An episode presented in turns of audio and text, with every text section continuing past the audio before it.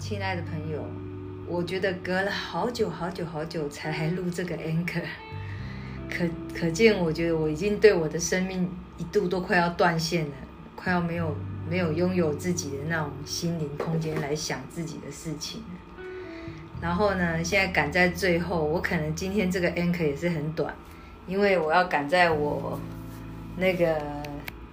原配回来之前，赶快把这一段录完。然后小巧短短的五分钟，希望还能够有机会跟你们多聊一些事情。那我也不晓得，这最近我的工作真的太忙了，忙到我对自己一点也没有自信。我觉得我所在新的这个工作单位让我很很孤独，然后又很又很无助。对于我的个性来讲，我这种很开心、很乐观的个性来讲，是一种扼杀。他一直在扼杀我对我自己的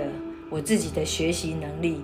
我其实从来没有认为我自己会那么差，但是他让我几乎都已经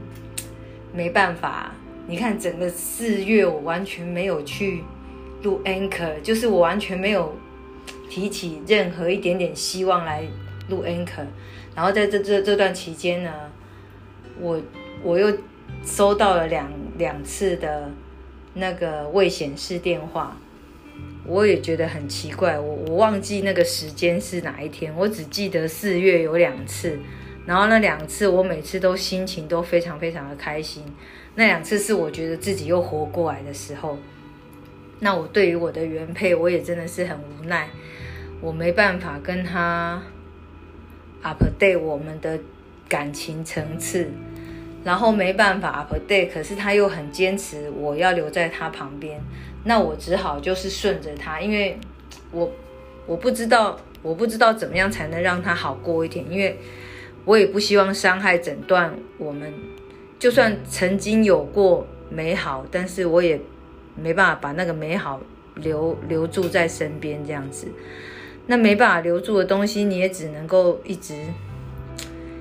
就是。你知道它已经变成一滩烂泥水了，可是你没办法把它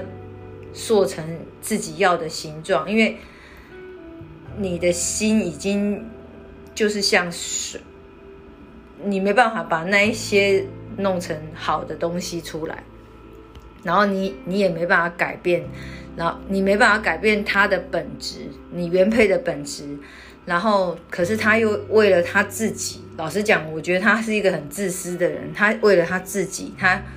他为了他不想他自己受伤，他就要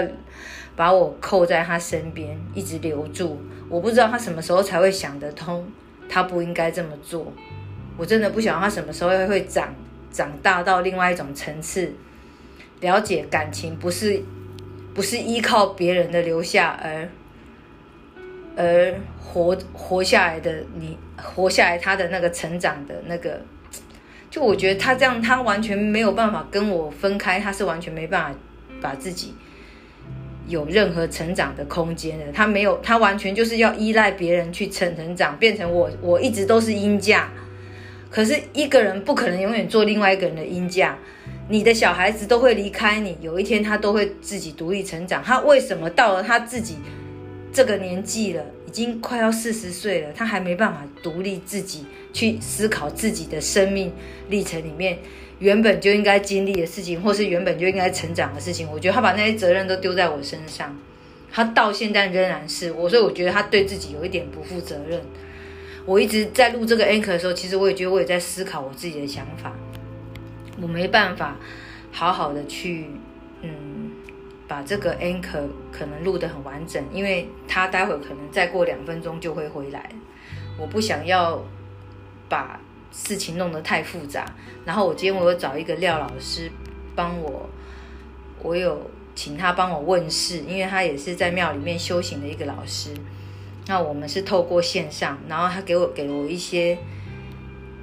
有一点开心，但是却还是。会沉浸在悲伤的记忆里面的那种讯息，然后我知道这也是自己的功课，但是我还是必须要，我还是真的必须要自己去面对这些事情，包括我工作上的事情，我往后也会去分享，然后我感情上的事情，我可能找时间找一个我自己脑筋清醒的时候，我觉得我才能够跟你们分享这些事情啊。对不起，大家好，今天我是小青。对不起，我忘了我自我介绍，我今天我是小青。那谢谢今天大家的呃